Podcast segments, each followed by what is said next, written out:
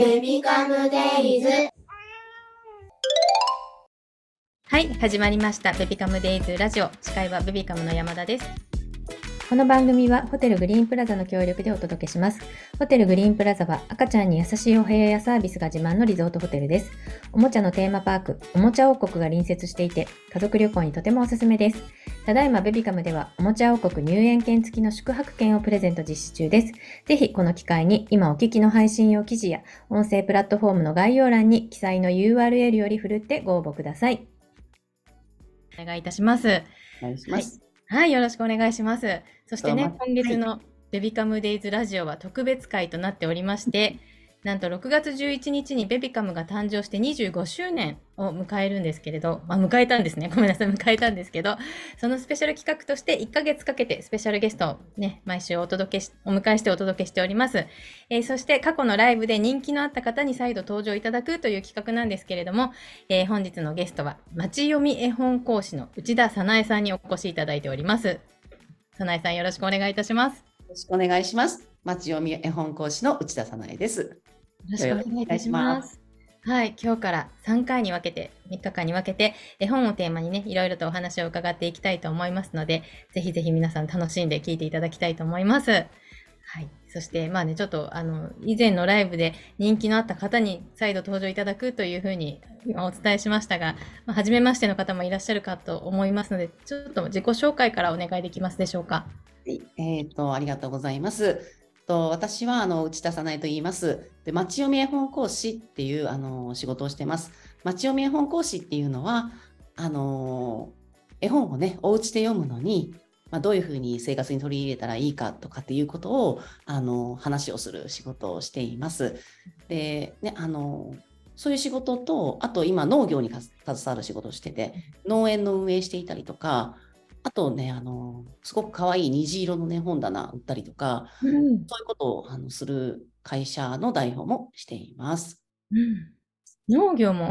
やられてるんですね。そう今日だからこんな格好なんですよ。ね、ちょっとラジオなんで聞いてる人にはわからないかもしれないけど、農農家の方が来そうな。そうなんですよ。オーバーオール着ちゃって、うんうん今日はね、その農、あの、畑にね、絵本作家の菊池知樹さんが遊びに来てくださって、お すごい。え、さっきまそういう、でさんとどういうさんと一緒にいました。あ、そうなんですね。はい。お そういう絵本作家さんも遊びに来るそうなのんです。農家をやられている。それプライベートでいらっしゃってるんですか？そうですね。もうお仕事でご依頼したわけじゃなく、遊びに来てくださったんです。こういう関係もそうですが。面白いですね。ありがとうございます。そんな、えー、早苗さんにね、今日は来ていただいております。はい。そしてちょっと冒頭でもお伝えしました25周年ということで、あの、今回の企画に登場してくださる方、皆さんに聞いてるんですけど、25年前、えー、早苗さんは何をしていましたかっていう、ちょっと、はい。あー振り返るとすごい前ですよね。そうなんですか改めて25周年ってすごいですね。本当おめでとうございますあ。りがとうございます。25年ってすごいですね。うん25年前って私もうあとね数日で49歳になるんですね。おそうなんですね。そうだからまあ普通だと計算してね24とかねぐらいですよね。24、5歳の時ですよね。その頃私あの学校卒業して一番最初に勤めた会社にいたんですけども、あの滋賀県のね大津市にいましたねこの年は。あ、そうなんですね。今ね、関東にお住まいですけど。うんうんあの関西の各地本当にあのいろんなところ転勤しながら仕事してたんですけども、バリバリそうですこの頃滋賀県にいましたね。でうんうんうん懐かしいな なんか思い出すと25年前ね。そうそうこの頃何してたかなと思うと、まあ、仕事もちろん一生懸命やってたんですけど、うんあのねすごい思い思い出す滋賀といえば思い出すのがこの頃スノーボードがすごい流行り日本で流行りだしてもう若い人が誰彼もやる やるみたいなみんなやってた。みんなやってましたよね。うん。でまあその私もまあお多分に漏れずスノーボードやってまして、でしかも滋賀県ってすぐそばにスキー場あるんですよね。ああ、そうなんですね。そうなんですよ。よ行きやすいってなので本当に仕事終わった後行ってうん。滑って泊まって次の日一日滑って帰ってくるとかおそうとか本当休みの日朝早く出てしたりとか、うんそんなことしてました。ねすごい。25年前は体力もまだあった。めっちゃありましたね。そういうね。私もほぼ同い年なんですけど、同い年ぐらいなんですけど、すごくその話を聞いて私も言ってたなと思って、懐かしいですね。つい懐かしい。いいですね。ちょっと25年前を振り返るというね、ちょっとプチコーナーに、はいあのお付き合いいただきありがとうございました。はい。というわけで、はいそんな早苗さんに来ていただいてるんですけど、まずね、その先ほど冒頭でも、町読み絵本講師という紹介をさせていただいたんですけども、この町読み絵本講師とはどんなものでしょうか？まず、町読みっていう言葉がね、珍しいと思うんですね。うんうん町読みっていうのは待つ、あの人を待つとかね、うんあのそういう待つに読むを合わせた私が作った言葉なんですけども、うんうん、あその町読みっていう考え方、あの子育ての中で絵本を読むっていうことはすごく大事だと思ってるんですけど、読むときにこういう気持ちで読むと、あの親も子もどちらもとても幸せな気持ちっていうか幸せに育てができますよっていうために作った言葉なんですね。でその町読みっていう考え方で絵本の読み聞かせはもちろんすごく負担なくとても親子の間でその絵本っていうものがすごくコミュニケーションのツールとしてよく、うんあの存在できするようになるんですけどそれだけじゃなくてうんこの絵本を読む時の町読みっていう考え方をうん子育ての他の場面に置き換えるとうんすごくあのあ子育てってこういうことかっていうのがすごく分かりやすい。うんそのために作った言葉なんですね。で、それを私はまあ講演会とか講座とか、まあ、こういうねオンラインのこう配信だったりとかでお伝えするのが仕事なんですけど、うん。今一番何を仕事でね、この町読み絵本講師でしているかって言ったら、あのもう8割5分ぐらいは保育園とか幼稚園の先生への研修なんですよ。そう。先生たちがどうやって絵本よ読んでいったらいいかみたいなところですか？そうなんそうなんです。で、それ2パターンあって、園でどのように読んだらいいか、もちろんですね。園の中で子供にどう絵本を使ってアプローチするかって、それもなんですけど、幼稚園の先生とか保育園の先生、何をお話ししてるかって言ったら、えあの先生たちがやっぱり絵本を大事だって思うから、家でも読んでほしいってやっぱり思ってるんですね、先生たちもあ。お父さん、お母さんたちに。うんだけど、うんお父さん、お母さんたちにどう話したら絵本を読んでもらえるのかっていうことを先生の口からこういうふうにお伝えしてほしいですっていうのを私は研修で話してるんですね。へえ。え、ちなみにそれ今 教えていただいてもいいですか？どうやって言ってるんですか？おやっぱりね、うん絵本をあの読んでもらおうと思うと、この絵本がいいですよ、この絵本がいいですよって言って、ものをおすすめしても、ややっぱり読む人ってあの、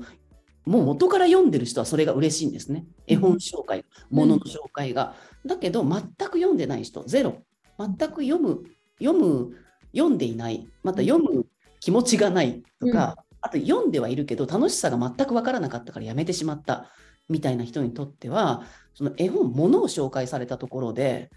心が動かないんですね。で、そのやっぱり親が子供に声をかけることの価値はこういうことです。うん、で、コミュニケーションとか愛情とかいうのはもう当たり前なんですけど、もう一歩ちょっと踏み込んだ生の声を幼少期のうちにたくさん注ぐことの価値とか、うーん。あと子供が聞いていて気持ちのいい言葉を聞くことによって、その、まあ、よく語彙、言葉の獲得って言いますよね。はいはい。そういうものにどういいかっていうのを、その絵本って言葉がたくさん載ってるから、いっぱい言葉を覚えるんでしょって、そういう単純なことじゃないんですよ。うん。言葉をこう耳で聞いて、それを自分のものにしていくっていう、耳を、耳と脳のそのつながりっていうのを育ててあげなきゃいけないんですね、幼少期の時にしっかりと。でそういうことをするのに、どう読んであげると、子供がそのそういうことをこう無理なくすることができるのかっていうのを、その保育園とか幼稚園の先生にそれをお話しするんですね。そうすると幼稚園とか保育園の先生はそれぞれの園でそのお父さんお母さんたちに分かりやすいようにまたそれを噛み砕いてお話をしてくださる。うん、そうやってその絵本を読んでみたい。それはイコール子供にこう言葉を注ぎたいが、うん子供と同じものを見てこう感じるっていうことを分かち合うみたいなことの価値っていう、うん、そういうことが本当にお父さんお母さんにこう伝わったら実は絵本どんな絵本がいいとか読み方がいいっていうのはもう一歩踏み込んもう少し先の話なんですね。うん。まずは読むことの価値っていうのをしっかり伝える。うん、そこの話を、えっと、先生方にもしてるんです。なるほどね。わすごい勉強になります。確かにですね。そそして、待ち読みっていう、その待つ、読むのを待つっていう、この待ち読みとは、どんな、うん、そうですね。今、私が今お話しした中にもあるんですけど、あの絵本ってその基本的にはうんあの大人が子供に読んであげるものとして存在しているんですね。一人でそう一人でひらがなを追って読むっていうのはあの悪いことじゃなくて字に興味を持ったらあのするといいと思うんですけど皆さんよく勘違いしてるのはこうひらがなを読めるようになって自分で読むことがすごいいいことできるようになったことで、読んであげるっていうのはひらがなが読めないうちにやってあげることみたいな。うんうんうん、そんな感じしますね。うん。少しでもひらがな読めるともう自分で読んだ方がそそれが子育てでいいと思ってるんですね。子供が早く字を読む方がいいと思って、うんうん。だけどそれは語彙の獲得とかまあほ本当あのいろんな意味で、うんあのできるだけ長く親の声で読んであげる方がいいんですね。でそれを親が実感するのにはすごい長い年月が必要なんです。で今読んだから今読んだ絵本の中に出てきた言葉をポンポンポンポンその瞬間から話し出したりうん例えばその内容を理解して、うんそれをこう親に伝えてくれたりとかもっと言えば読んだからってすごくいい反応すごく笑ってくれるとか、あのすごく反応がある。それがいいわけではないんですね。もうで、うん。ってことはそれをその本当の良さ絵本の本当の良さっていうのをうん。子供と親が分かち合おうと思うと読んであげた後そのある一定期間やっぱり子供の成長をよく見て待ってあげるっていうのがすごく大事なんですよね。うん、何か読んだらすぐこれを読んだらこれができるようになるとかこれを読んだらこれを覚えるとかこれを読んだらやっぱり喜ぶだろうとかそんなすごく短いスパンで使う道具ではもう絵本はそもそもないんですね。な長い年月をかけて積み重ねるすごく大事なことをするために絵本はすごく有効なんですよ。うん、なので待ってあげる。その子どもの成長を誰よりも信じてそばで見て待ってあげるっていう気持ちが絵本を読む時にはとても大事なんですよね。そういうのが待ち読みっていうやり方でその待ち読みっていうのはでもあのすごく単純で親親に必要なのは声を届けてあげる。絵本を使って声を届けてあげて絵を丁寧に見せてあげる、うん、それをしてあげることが親の役目であって何かを引き出すのは親の役目ではなくて、うわやっちゃいそう。うわそっか。うんうんうんうん。それをそのいろいろ目で見絵は絵で見ま絵は見ますよね。うん。でで言葉は耳で聞きますよね。うん。子供の心っていうのは心イコール脳ですけど脳とか心はその自分が目にしたもの耳にしたもので育っていくじゃないですか。子供は自分で育てていくんですねそういうものを吸収して。あ育てていくんだ。そっか。うん。でだから育てていく。で脳もよく心とかどこですかってみんな心臓のあたり手を合わせるんですけど、うんうんうん。まあ本当は脳にあるじゃないですか心です確かに。で脳の成長って見えますかっていう話なんですよ。見えないじゃないですか。はい。だからうん心の成長が見えないっていうのは、脳をいちいち開けてみることができないっていうような意味でその絵本を例えば100冊読んだら心が育って脳が 10g 増えましたとかそういう単純な問題じゃないじゃないですか。心が育つっていうのは目に見えないところを育てているからそうその目に見えるもので親が価値を感じているうちは本当にはその絵本を子供にこう読んでるっていうことにはならないんですよね。うん、目に見えないところを育てているんだから目に見える反応だったり分かりやすい成長っていうのはあれば嬉しい。すごく喜んだり笑ったり反応してくれたら嬉しい。それはそれで本当にいいことなんだけど、なくても何ら問題ないっていう話なねえ、つい反応してくれないから、この人は絵本嫌いなのかな、うちの子はって思ったりするけど、そういうことじゃないんですね。なんです。そうなんです。でそういうことを、絵本を読る読むことの喜びを、その反応とか効果とかに見出すのではなく、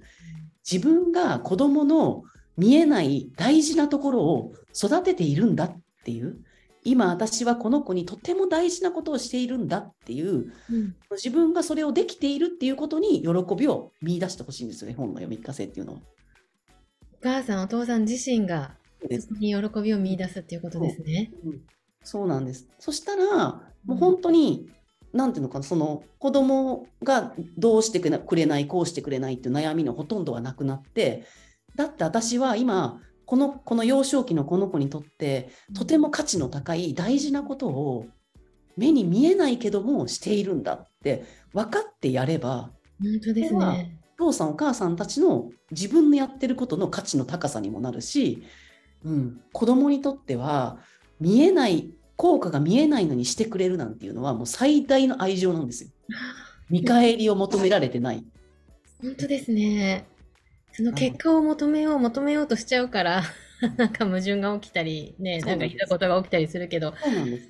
うんそういうことなんですね。無反応とかうん。やったけども短期的には何もわからないっていうのは何も子供が育ってないわけじゃないんですよ。見えないところが育っているっていう。うん、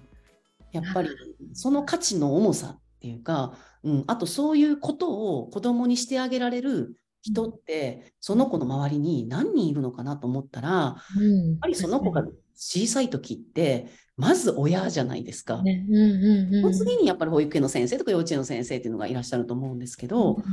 自分にしかもしかしたらそういう心の育ちをそんな気長に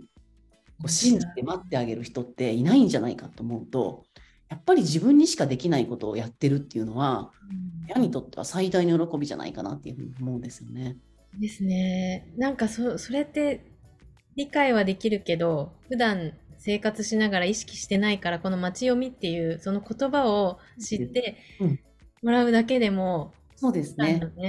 そうですね。私はそのために作ったんですよ。そのうん。うんやっぱり今自分は何をしているっていうのに私は今街読みをしてるんだって。うん。読み聞かせをして子供をなんか楽しませようとしてるんだとか言葉を教えようとしてるんだって思うとできてないっていうジャッジが下っちゃうんですけど私は今街読みをしているんだと思ったらそれは心を育ててるんだからうん。見えてなくてもできてるし何より本当に子供は育ってるんですよ間違いがないすごい、本当ですね。もう本当についつい焦っちゃうし、もう子育てしてるとあれできない、これできないって本当に焦りがちですけど、素敵です、本当に。できてるねんですよ。できてるんですね。ありがとうございます。もうちょっと、もう1日目にして、もっといろいろ伺っていきたい部分なんですけど、ちょっとあの、そろそろ時間なので、えっ、と、明日以降ね、絵本の読み聞かせについてちょっともうちょっと深掘りさせていただいたり、あと、おすすめのね、赤ちゃん絵本なんかもご紹介いただいたりしていこうかなと思っておりますので、明日以降もぜひお聞きください。はい。そしてですね、内田さんなんですけど、今、赤ちゃん絵本専門店、あ赤ちゃん絵本屋さんっていうのを、そうです。今ね、そうなんです。本当に今もう一生懸命リノベ中っていうかその物件をね、その赤ちゃん絵本屋さんらしく可愛らしくのリフォーム中なんですね。で、あのオープンはですね、そのお店を本当にあの実店舗でやるんですけど、9月1日をオープン予定しているので、あのその頃にね、またあの皆さんにご案内できるかなと思うんですけど、その9月1日の実店舗のオープンに先駆けて、ウェブショップだけは先にオープンしてるんですね。う。んうんうんうん。で、あのベースってあの通販サイトで絵本売ってるんですけどうん、赤ちゃん絵本って言われる、まあ、おおむね0歳から2歳ぐらいの子から、要するに幼少期の子から楽しむことができる、乳児さんから楽しむことができる絵本だけを、その実店舗は1000アイテムぐらい置こうかなと思ってるんですけど、お1000アイテムすごい。通販のサイトも、今、通販サイトもすでに500アイテム近く載ってると思うんですね。